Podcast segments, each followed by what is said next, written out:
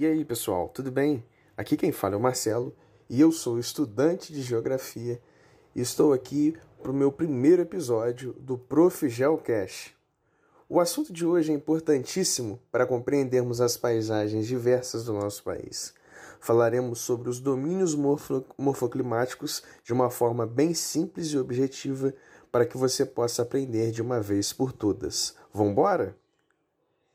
O conceito de domínio morfoclimático é bem simples, pois pode ser dito como uma classificação geográfica que leva em consideração aspectos ou características do relevo, clima e vegetação. Foi criado pelo geógrafo Aziz Absaber, que após percorrer todo o território nacional, dividiu o nosso país em seis domínios paisagísticos e macroecológicos. São eles: domínio amazônico, Caatinga, Cerrado, Mares de Morros, Araucárias, Pradarias e as faixas de transição. Agora, galera, eu peço para vocês pesquisarem um mapa na internet para que vocês possam acompanhar a explicação. Eu começarei agora falando sobre o domínio amazônico. Como já dissemos, os domínios morfoclimáticos levam em consideração o relevo, o clima e a vegetação. Por isso, devemos compreender que a região amazônica é composta por planícies fluviais, depressões e planaltos, pois a maior elevação do nosso país se encontra lá, que é o Pico da Neblina. O clima é equatorial, pois se encontra próximo à linha do Equador. Esse tipo de clima é considerado bastante quente e úmido. A sua vegetação é conhecida por ser latifoliada, ou seja, árvores com folhas grandes e elas também não caem, e são adaptadas às intensas chuvas da região, ou seja, são ombrófilas. Não podemos esquecer que essa região é bastante afetada pelo desmatamento, seja pelo agronegócio ou pela mineração.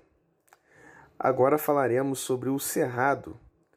O cerrado é constituído por planaltos, que são conhecidos por serem chapadões, onde os topos são achatados e suas bordas possuem declividades acentuadas.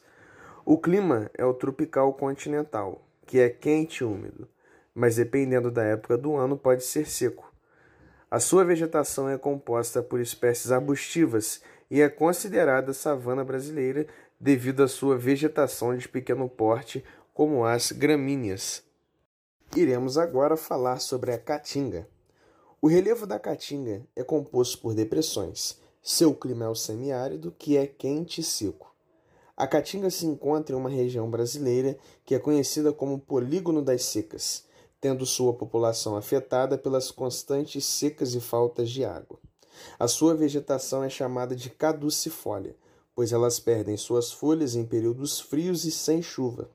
Ela era chamada pelos índios tupi-guarani de mata branca, em, em, comparação à coloração que ela se torna a, a uma época de, de escassa umidade.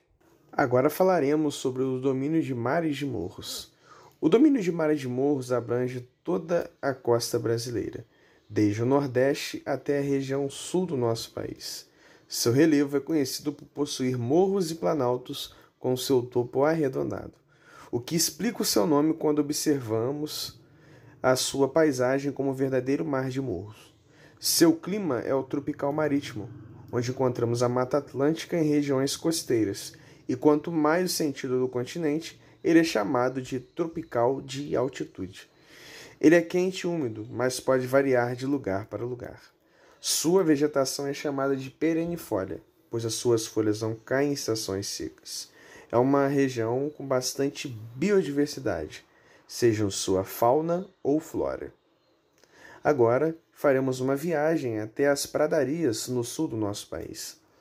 As pradarias possuem um relevo constituído de planícies e são chamados de campos sulinos pela sua utilização na agropecuária. Diferentemente do encontrado no restante do país, o seu clima é temperado, ameno, porém não tão quanto o clima temperado europeu. Ele é chamado de temperado do tipo subtropical. As pradarias são chamadas por esse nome devido à sua vegetação de prados, campos, ervas e gramíneas. Agora, próximo ao domínio morfoclimático das pradarias, iremos falar sobre as araucárias. As araucárias são conhecidas por serem as matas de pinhais, ou seja, são pinheiros ou florestas coníferas. Sua vegetação é ombrófila, como já dissemos antes, são adaptadas às fortes chuvas. Seu clima também é temperado, assim como nas pradarias, mas também é de tipo subtropical. Nos meses mais frios podem ser encontradas também geadas e até a incomum neve. Seu relevo é constituído de planaltos e seu solo é conhecido por sua alta fertilidade, a terra roxa. Há também as faixas de transição, que são essas que passam de um domínio morfoclimático para outro. Elas são sempre difíceis de demarcar, porque ocorre uma transição entre áreas, como um gradiente ou uma passagem gradual, sendo a faixa de transição mais conhecida a mata de cocais. Esse, pessoal, foi o nosso primeiro capítulo de uma nova jornada rumo à sua aprovação no colégio ou nos vestibulares. Eu espero que vocês tenham gostado e até o próximo capítulo. Valeu!